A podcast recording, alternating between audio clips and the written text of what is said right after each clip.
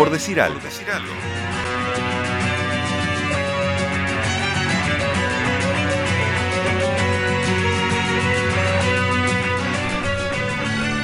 La violencia, con estas medidas, será baja en los estadios como siempre fue, pero el exterior al estadio probablemente aumentará, porque hinchas, barra bravas y lumpen criminales están ahí y necesitan dinero, poder y prestigio, identidad y grupos de pertenencia a referencia, adrenalina y autoestima, en parte perseguibles por actividades cuestionables o directamente riesgosas o criminógeno criminales. Eso escribía Rafael Baice en Caras y Caretas en momentos en los que se instalaban las cámaras de reconocimiento facial dentro del Estadio Centenario, particularmente en 2017. Es decir, ya había en esa época un pronóstico que hacía Baice, que es que la violencia se trasladará afuera de los estadios. Eh, primero que nada, lo recibimos hoy nuevamente, ya lo hemos tenido en, el programa, en este caso, lamentablemente, para conversar acerca y reflexionar un poquito acerca de... Eh, todo lo que, lo que se ha generado también alrededor de este hecho de violencia sucedido, de este, este asesinato sucedido el pasado domingo, sus causas, pero también sus, consecuencias y, cómo se trabaja a nivel de, de discurso. Bienvenido. Bueno, Buenas tardes a todos, a toda la audiencia. Encantado de estar acá con este aire acondicionado y esta y este panorama es espectacular. ¿Hace mucho calor afuera? Nosotros no sabemos. Está empezando a hacer un calor bárbaro. Cuando salgan se van a dar cuenta. nosotros llegamos más tempranito, todavía estaba fresco. A las 7 cuando llegamos. Muy bien, en, una entrevista en Radio Uruguay, eh, vos decías que estamos en un momento de acelerada disminución de la violencia en el mundo y el problema es por qué nos creemos que hay más. Y justamente en este momento en Uruguay, eh, pese a que, por ejemplo, la violencia en el fútbol puede estar en baja eh, y en el mundo en general, en un momento donde sucede un asesinato en plena vía pública de, digamos, de un individuo que aparentemente disparó indiscriminadamente contra una multitud, obviamente eso magnifica y puede ser, ¿por qué no?, una de las razones por las que nos creamos que hay más violencia y que hay más degradación de ciertos valores. ¿Tiene que ver un poco este, este juego mediático de lo que sucede, cómo, repercute eso en la sociedad? Es fundamental. El juego mediático es fundamental. Es decir, si, la, si una cosa que no se ve un medio la da a conocer enseguida, después se reproduce, la gente cuenta, la pone en las redes sociales ahora y se multiplica e-, ese hecho, ese hecho siempre se multiplica. Y además, como hay mucha más cobertura de hechos, entonces aparecen este, en, los medios cosas que no aparecían.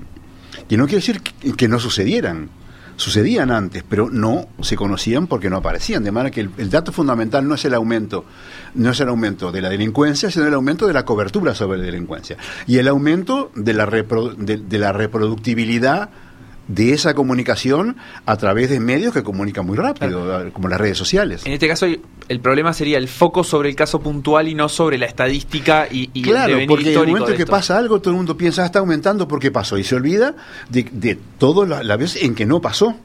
que a veces es mucho más. Yo en el libro sobre violencia publicado por, por la universidad le mostraba, por ejemplo, que la, la violencia en el deporte, el, el, deporte es el lugar más seguro para ir, es más seguro que pescar en un arroyo. Hay mucho menos de eso, hay mucho menos que incendios, que ahogados, sí, digo, muertos en fútbol, hay mucho menos que ahogados en las playas, que ahogados en los ríos y en las cachimbas. Es más cero. Tal vez, la tal vez la diferencia es que si yo voy a pescar un arroyo y me ahogo, o si yo voy a nadar a una playa y me ahogo, lo que no hay ahí es ninguna intencionalidad ni una confrontación, ah, incluso hasta cultural, eh, por ejemplo, entre una hinchada y otra o entre un grupo. Ah, claro, pero desde el punto de vista de la salud general, es de las cosas menos cuidables y se les da una importancia enorme y es de las menos. Yo digo, eh, hice toda una, una, estimación de eso. No, no es nada más que decirlo. Estimé la proporción que hay, cuánto hay de un ahogado por cada bañista, etcétera. Por ejemplo, vamos a olvidar, por ejemplo, Peñarol Nacional, ¿no? El lugar que supuestamente hay más problemas de violencia, ¿no? Hubo unos, en los últimos 30 años, unos 100 clásicos, ¿no? O sea, unos promedio de 50.000 por unos 5 millones de, asistentes. ¿Cuántos muertos, heridos y daños patrimoniales en la vía pública ha habido? Casi ninguno. Al lado de todos los demás fuentes de, de- de- violencia en, en la sociedad. Son poquísimos, lo que pasa que son algunos. Y son significativos dentro del contexto del fútbol, en el sentido que eh, hubo 50 clásicos, pero si- tomamos esa misma estadística para cualquier otro partido de fútbol, seguro que son todavía menos. Muchísimo Entonces, menos, en definitiva, el más. clásico es un momento ejemplo, donde se acerca el, al Sin pico olvidar que en eso. los 85 años de fútbol profesional en Uruguay ha habido 250 clásicos con 2 millones y medio ¿m? De espectadores. Más de 200.000 partidos oficiales jugados con 400 millones de asistentes. De fútbol profesional en primera división, no olvidemos la segunda división, divisiones menores, liga universitaria, todo el fútbol del, del interior, todo el fútbol femenino, todo el fútbol comercial, etcétera. El fútbol de Onfi, Onfi, son en 40 años se jugaron 100.000 partidos de Onfi con 2 o 3 millones de niños jugando. Es decir, son millones y ha habido que 5, 6, 7 muertos. No hay ninguna actividad, ni, ni- el transporte de, de- de- de- sillones en fletes que tenga menos, menos víctimas que el, que el- que el- que el del deporte. Ahora, para, mm, para construir esa, esa estadística también hay que asumir o, o hay que- que partir de la base de que las otras actividades son igual de riesgosas. O, a ver, de- en algún punto uno puede decir que trasladándose de vacaciones a balizas tiene más posibilidades de tener un, un problema que yendo, Que a yendo un a clásico. Nacional, sí. Eh, pero por otra parte uno también puede decir... Claro. eh, bueno, pero yo cuando voy en auto asumo ese riesgo que es inevitable a la, a, a la actividad Claro. humana. Digamos, yo cuando me subo a un eh, ómnibus o a un avión, chocar, puedo esperar que eso pase. Claro. En el fútbol... También.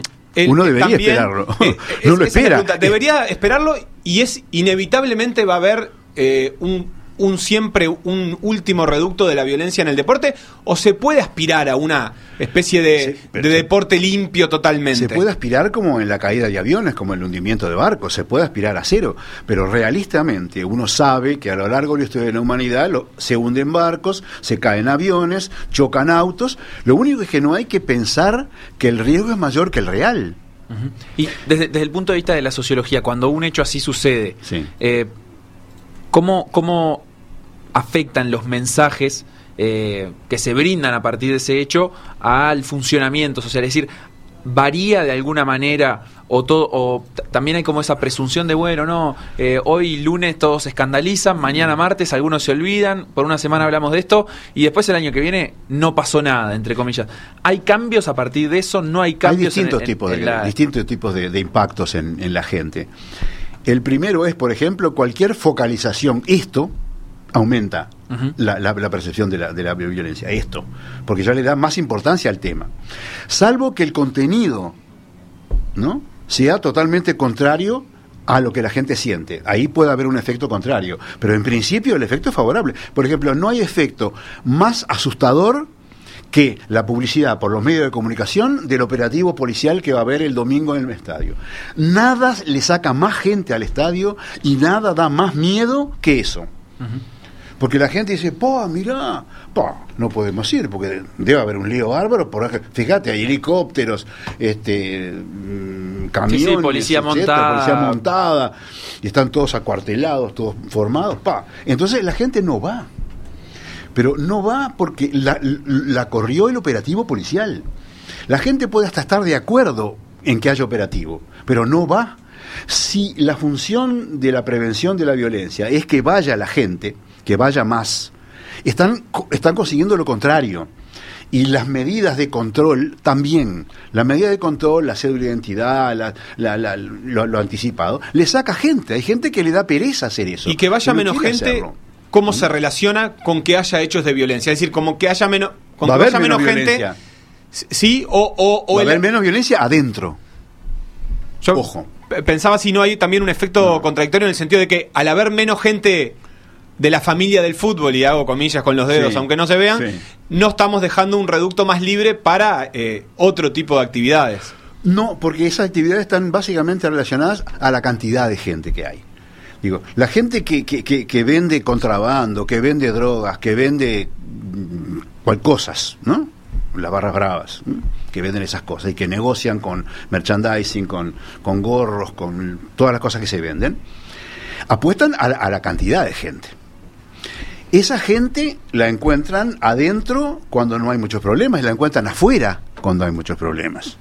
O sea, cuando hay cámaras la encuentran afuera.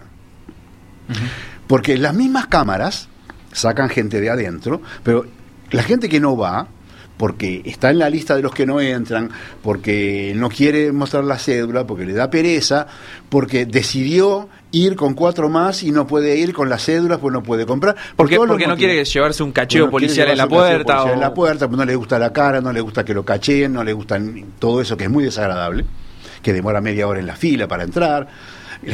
eso, es toda gente que no va. Ahora, de esa gente que no va, no quiere decir que no vaya a estar en los alrededores del, partido. Entonces, esa gente que no entra porque está en una lista, porque le piden cédula, por distintas razones, se va a quedar afuera y va a llevar la violencia afuera. Y la violencia afuera es mucho más difícil de controlar que la violencia adentro. La violencia adentro está continentada. Y hay personal de seguridad dedicada y es fácil ver dónde, están las cosas. Afuera, los alrededores del estadio, el Barque Valle una cueva de locos y a, la salida de un partido de noche es cualquier cosa. Ahora vos haces el, el traes el dato de que es un momento bajo de, violencia en la sociedad, que también se traslada al deporte. Por otra parte, también sos crítico de cómo se ha, justamente de esto, de cómo se ha organizado las medidas de seguridad en, en el deporte. ¿Cómo, ¿Cómo harías un balance de eh, entre las dos cosas, entre que realmente estamos en un punto bajo de, violencia en la sociedad. No, y de que... cuidado, estamos en un punto bajo de, la violencia en la sociedad humana en general. En el Uruguay no.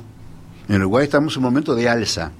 Pero la violencia en Uruguay no es nada al lado de violencia en el mundo. Entonces, si hay baja violencia en China, no importa nada la violencia que hay en Uruguay. Para la violencia agregada del género humano, de la humanidad. O sea que esa, esa percepción eh, social en nuestro país de, inseguridad tiene de alguna manera un depende una fundamentación no no no porque eso sucede haya o no más violencia la gente piensa que hay más cuando hay menos cuando hay la misma y cuando hay más la gente siempre piensa que hay más. Siempre piensa que hay más porque le hacen creer que hay más, porque la publican, caen encima, la reproducen en las redes. Pero la gente siempre va a creer que hay más, independientemente de que haya o no más realmente. Esa sensación siempre es mayor. En las sociedades modernas, que tienen comunicación, medios de comunicación de masas, que tienen televisión, que tienen radio, que tienen redes sociales, peor todavía. Sandino Núñez escribe que violencia, seguridad es la pareja que organiza el, el debate liberal sobre, sobre la violencia en sociedades actuales y que eh, toda la polémica conduce irremediablemente a judicialización, medicalización, penalización de la violencia, es decir, poner más policías, robustecer dispositivos de seguridad, vallados, muros, pulseras, límites en el ámbito de lo real. Sí, de acuerdo, pero no es el problema de la, de la, de, la ideología liberal. La ideología conservadora piensa lo mismo y la izquierda acabó pensando lo mismo también, porque fue llevada a pensar lo mismo a partir de adoptar el criterio de, la, del neoliberal y del conservador. Y, y, eso, y esos mecanismos y esos mecanismos de respuesta a la violencia según esta lógica, violencia-seguridad, agregan violencia digamos, al, al, entramado? En general, digo, le agregan violencia, porque si, si, si, si el policía que interviene se siente legitimado como ángel exterminador de, de los guasones del mal, entonces va a pegar más fuerte, va a ser más abusivo, va a ser más, este, en fin. Hay un refuerzo positivo hacia eso. Hay un refuerzo positivo. El, policía no, no, actúa desde una convicción. Eh, se siente un santo castigador del, del, del, mal. Y entonces actúa de una manera completamente ajena a las garantías, ajena al derecho, ajena a sus funciones, porque se siente legitimado y protegido, porque además de hecho está protegido en el, en el abuso por muchas medidas internas que lo, que lo protegen del, del abuso. Bien, y en este, en este texto también Sandino Núñez afirma que eh, la seguridad opera directamente en, en lo real, en, en, los cuerpos, pero no tanto en el, en el ámbito eh, político, en el imaginario simbólico, e, esto de los valores. No, totalmente, totalmente lo contrario. Totalmente al revés. Sandino no sabe nada de deportes. No, esto lo, maneja sobre la, sociedad en general. No, no, no. mucho más importante es la violencia simbólica. O sea, la violencia que le hace creer a todas las personas que están en riesgo de ser asaltado, aunque no lo tenga. Entonces, el problema de la violencia al revés es mucho más mental que físico, porque son muy pocos los que sufren la violencia, pero son una enorme cantidad los que creen que la pueden sufrir en cualquier momento, aunque no la pueden sufrir en cualquier y ahí momento. También son poquísimos los que cometen violencia, pero todo el mundo se cree que son muchísimos y que cualquiera que viene medio mal vestido por enfrente lo va a saltar. Y en ese sentido, y, también retomando esto que, que leía Facu, eh, no hay algo de que las respuestas, sin embargo, siempre terminan en el plano de lo material y de lo real. La respuesta sí. Es de- eh, la Pero respuesta es del cuidado. Estado, me refiero. No, no porque, No, pero cuidado, pero la respuesta no es solo la orden policial. La respuesta es lo que dice el ministro en el noticiario. Y eso no es física, eso es violencia simbólica, mental. Está alterando las Pero, mentes. por ejemplo, ahora la respuesta de Bonomi, que fue bastante criticada y que fue tuvo un tono irónico que quizás no fue el más Sí. afortunado, de alguna manera com- lo que hizo fue combatir esta percepción, ¿no? Fue poner en Mm. un ejemplo de algo que tiene igual violencia o más violencia, en realidad, que lo del fútbol. Sí. No, no fue una, una, una solución represiva, no dijo paremos todo. No. Quizás porque está pasa es que- saliendo. y porque está saliendo y porque se equivocó. Digo, porque eh, Bonomi ha ensayado 500 salidas para el problema. ¿Qué digo? ¿Mm? Y ha dicho cosas muy distintas. Ha, ha adoptado estrategias distintas de declaración a través del tiempo. Porque no le ha salido bien ninguna.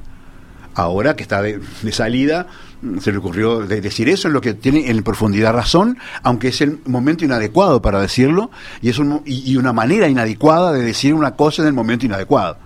Y ese es el problema que tuvo la declaración, porque fundamentalmente, y digo, es real, es decir, se, se están agarrando con una parte del problema que no es la, que no es la Y- importante. Y, y hablando de, ma- de maneras inadecuadas y de momentos, ¿cómo, cómo se comunica este, este mensaje, ¿no? De, de, bueno, el problema de la violencia en el fútbol no es tan grande en términos estadísticos, justamente en un momento de hipersensibilidad frente a eso. ¿Cómo se hace para no minimizar una Claro. muerte, que No, no, no, obviamente no, claro. hay que minimizarla, Claro. eh, pero tampoco magnificar el, el problema más allá de, de y decir, ese usted hecho concreto? señora, usted señora, no me diga que no, que no se puede salir a la calle, porque ha salido millones de veces a la calle y no le pasó nada. Y si le pasó algo a usted, que le puede haber pasado, a 500 vecinos no le pasó nada. O sea, no me diga que no se puede ir al estadio, porque le acabo de leer la cifra de que ha habido millones de, de- de espectadores al estadio, a clásicos nada más, y no ha habido casi ningún muerto ni, ni- ni herido. Así que no me diga que no se puede ir al estadio,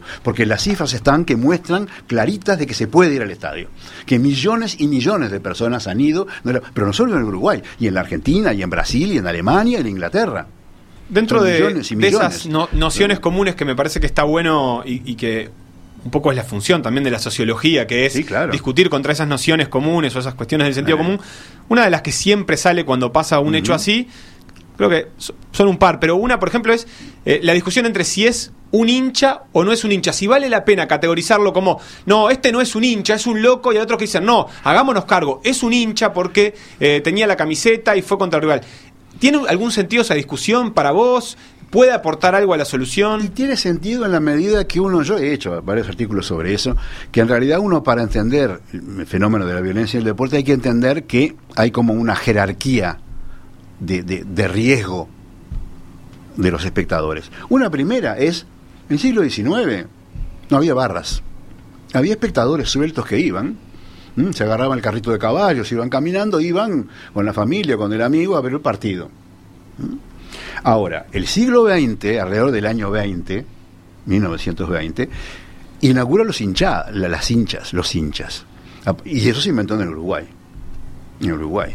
Se llamaba hinchas, a- no, se- saben la, la historia, ¿no? Sí, claro. Digo, a los que le, le daban, hinchaban la, la pelota. La pelota. Que eran los hinchas que ayudaban a hinchar la pelota para los que iban a jugar. Y desde ahí sale el nombre hincha. Bueno, muy bien. ¿Qué pasó? El hincha es un espectador de un deporte que prefiere ir con otros como él en lugar de ir con, un- con la familia, con el amigo, con el vecino, con el compañero de trabajo. Es como un El grupo de pertenencia Es un grupo de pertenencia nuevo. Yo prefiero ir con los míos, con los que tienen mi camiseta, con los que van como yo, con los que toman cerveza como yo, con los que nos juntamos en tal lugar, con los que vamos siempre. Entonces, el hincha difiere del espectador en que no es un espectador común de un espectáculo, sino que es un espectador especializado, que prefiere ir con los suyos y que le adquiere además rivalidad y enemistad con los otros del otro cuadro que son iguales a él. Por lo tanto, es una categoría arma. inevitable para explicar Es los de inevitable violencia. llegar al hincha, pero el- la barra brava es otro paso. Una cosa es el hincha suelto que va con los suyos y otra cosa es cuando el hincha se convierte en barra brava. Cuando ya es el que pide entradas, el que vende cosas para, para viajar, al que lo premian por gritar en los tablones con un pasaje de ómnibus para ver a- al equipo en Avellaneda. Hay, hay- hay como una, sistematización del, del acto delictivo, tal vez.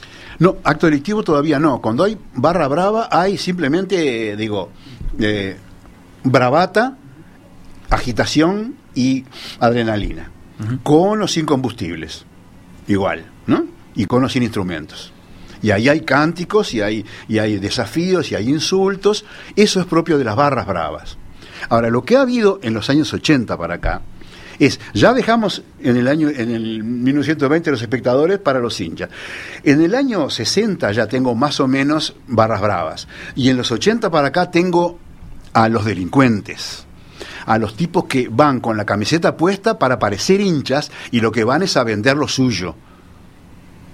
Y hacerse los hinchas. Lo cual no quiere decir que a veces sean también hinchas. Pero no es su condición de hincha lo que genera. No es lo más hechos. importante. Lo más importante es lo que van a hacer con la excusa de ser hincha o no. Otro, otro, otro elemento que también aparece mucho en esta discusión y que nosotros el lunes trajimos es cuál es la conducta, eh, cuál debe ser o cuáles son las conductas de los eh, hinchas que nos creemos normales que un poco fogonean esa actitud. Y hay siempre un momento, el, el- el- el día posterior a un hecho así, hay una autocrítica, decir, para pensar todas las veces que canté esta canción, todas las veces que le dije que lo iba a matar o Sí. que le iba a prender fuego eh, el estadio, en realidad, ¿cuánto de eso eh, me corresponde a mí como, como culpable por haber incentivado eso y cuánto no? ¿Cómo te llevas vos con eso? ¿Te parece que hay eh, una, un vínculo entre el, entre, entre el hincha común que, tiene mirá, un discurso sobre- violento? Sobre, Sobre todo por la masificación de ese discurso, Claro, ¿no? O sea, sí. lo, lo que es simbólico ahí no, no- es tanto el, el individuo, sino que está masificado, que es toda una hinchada que sobre canta. eso hay mucho sobre eso hay mucho estudiado en los 80 en Inglaterra muchísimo que es lo siguiente listo el hecho de que una persona grite insulte con cántico o no vuelve más violenta la relación con el otro o no eso se discutió mucho en Inglaterra. Y se investigó. Y se vio que no. Que la mayor parte de, los gritos en lugar de aumentar la violencia al vez drenan violencia. La gente que grita e insulta se saca de adentro la, la violencia que tiene. O sea, no aumenta su violencia, la disminuye. Ojo, en la mayoría de los casos, en muchos sí, en otros puede haber. Entonces, el problema que los psicólogos sociales no han decidido todavía es si el duelo violento aumenta la probabilidad de la violencia física o la disminuye. Claro, si a mí no me Que conviene en realidad que se, se insulte en todo el partido para que después eso no siga acumulando y siga. Hay cosas que se han estudiado y se saben. Por ejemplo, si para dividir a la hinchada, a dos hinchadas que supone que tienen riesgo de, de enfrentarse, va un conjunto de policías con una valla y la ponen en el medio, olvídate. Van a querer todos pasar por arriba de la valla, pegar a la policía, sacar la valla, quemarla, tirarla. En cambio, si no ponen nada, la gente sola se va a frenar. Cuidado, o no. Algunas veces no se va a frenar y, y, y se va a enfrentar. Pero muchas se va a frenar. Con la valla no se va a frenar nunca. La valla no frena a nadie, al revés. Digo, ¿Se acuerdan del partido con Vélez Arfield de, de noche, que la gente le pasó por arriba a todas las vallas? Que Es como un agarrame porque le pego. Bueno, la valla funciona como la eso. valla es el- funciona como eso. Ah, ¿qué? ¿Me pone una valla para que no? Yo paso igual. ¿Qué me van a poner eso? Yo paso igual. La quemo, la saco. Eh, ¿Qué, qué- qué- ah? Entonces, Nos pregunta un oyente Sí. si dentro de la múltiple causalidad de la violencia, múltiple, exactamente. eh, ¿no será que el fair play dejó de canalizarla a través de los jugadores dentro de la cancha, que capaz que a veces se armaba una piñata y no eran Mm. sancionados o lo que fuera, y eso la, la trasladó hacia afuera del campo? ¿Qué, qué relación tiene la violencia dentro de la cancha, en, en la una- práctica de un deporte, con Mm. lo que hay afuera? Y es una buena pregunta, porque uno podría pensar que el fair play está premiado para los jugadores, pero no está premiado para las hinchadas. Yo siempre he propuesto, por ejemplo, y hace más de 30 años en un informe de la Convención Nacional de Educación Física, yo le proponía que hubiera una cantidad de cosas para premiar a las hinchadas que se, que, se- que- que se portan bien. Premio al mejor canto, premio a la mejor coreografía, premio a- a- al mejor lenguaje, al lenguaje más poético. Todas cosas que le den a la gente ganas de hacer eso porque se gana un premio. En, ve- en vez de erradicar esa cultura, Claro. Fomentar lo bueno. Por sustituirlo por otra. Y eso hace en el año 86 que lo estoy pro- proponiendo. Y no es muy difícil de hacer. Porque es generar un premio, generar un jurado, que los tipos asistan y vean cuál es el mejor cántico, etcétera, y que la gente se acostumbre a, aunque más no sea por los premios que recibe, hacer cosas deseables en lugar. Porque si no, el premio que tiene el que hace la cosa, el que, el que insulta, el que canta, el que, el que, etcétera, el premio que tiene, tiene, tiene su premio igual. Porque el que, el que, el que hace un mejor insulto, el que grita más, el que putea más, ¿no? Esos son digo, recompensados por la hinchada, de manera que el mal comportamiento está automáticamente compensado. En cambio, el buen comportamiento no está premiado por nadie. Entonces, ¿cómo, vas a, ¿cómo vas a tener buen comportamiento si el malo es premiado y el bueno no es premiado? Y eso en el contexto. que premiar el bueno. En el contexto actual no sería darle una notoriedad y visibilidad mediática a. Eh, individuos o sobre todo una cultura que eh, se considera nociva para, para el espectáculo? No, porque vos eh, digo, la, la, gente sabe que existen las barras bravas y que existen los cánticos, que existen los insultos y todo eso, saben. el asunto es darle visibilidad a los otros, a los que si no, no se ven. Porque va un canal a, filmar un partido. ¿Qué va a filmar? ¿A la señora tomando mate con el nene y tomando bizcochos? ¿O al que está eh, en el tablón gritando y insultando? Va a sacar al del, al del tablón. Y eso no lo podés evitar, porque el del tablón atrae gente y el del tablón existe. De manera que hay que, hay que sacar el del tablón. El problema es cómo conseguimos que, que la gente vea al otro. Al del tablón, no al otro. Y para eso hay que, hay que darle visibilidad y hay que premiarlo. ¿Y quién podría ser el, el actor la sociedad, digo, Un, sociólogo, un sociólogo te dice, la sociedad uruguaya es una sociedad, es una sociedad punitiva, porque solo prohíbe y no premia nada. Ustedes subió el nombre, prohibido esto, prohibido lo otro, prohibido lo otro, prohibido, todo prohibido. Acá la, la, calle uruguaya es todo prohibidos. No hay nada premiado, nada facilitado. Haga esto, haga lo otro. No, no haga, no suba con el perro, cuidado del mate, cuidado del otro. Y hay en, estas cosas de vínculos que muchas veces se tejen y que salen automáticamente, ¿cómo tendría que ser el vínculo, un vínculo más sano del deporte con la parte dirigencial? Hablamos mucho este año, por ejemplo, de la de la línea discursiva de, la dirigencia nacional, que fue una línea discursiva desde el conflicto, con árbitros, etcétera. Eso efectivamente puede redundar en, una, en, un clima de violencia general o en realidad pasa por otro corril. No, no, no, no. La, la, actitud de la, de la, dirigencia es importante en varios sentidos, en varios sentidos. En primer lugar, la actitud de la dirigencia hacia los organismos de gobierno del fútbol, nacionales e internacionales. Ya predisponen a la gente a estar en contra de alguien. La actitud con los jueces también predispone. Y la actitud con los propios jugadores, en la interna y con los jugadores contrarios. Hay, por ejemplo, dirigentes que tienen un discurso sumamente moderado y sumamente respetuoso, sumamente tranquilo, como Barrera, que lo ve siempre tranquilo, gordo tranquilo, habla despacio, no habla mal de nadie. Eh, ese es el, discurso que, que conviene independientemente y no porque sea de, sí, sí, no por una afiliación, sino no por, una afiliación, porque puede haber anteriormente Peñarol ha tenido dirigentes con la actitud contraria históricamente, de manera que no es porque sea de Peñarol, al revés. Entonces, en cambio, la dirigencia nacional anterior, no la actual, la anterior, la de Rodríguez, un desastre, un desastre. Rafael Baice, sociólogo, un placer haber vuelto a conversar Entrenador de fútbol, porque Entrenador de fútbol también. eso vale, vale, vale, vale. Se, mezcla por ahí. Perfecto, muchísimas gracias por, por estos minutos y bueno, tal vez tengamos oportunidad, ¿por qué no, a futuro de, volver a charlar sobre estos temas?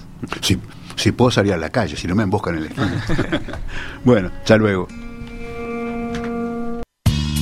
Lo que pasó en Por Decir Algo, revivirlo en pda.uy o buscar los podcasts en SoundCloud, Mixcloud o Spotify.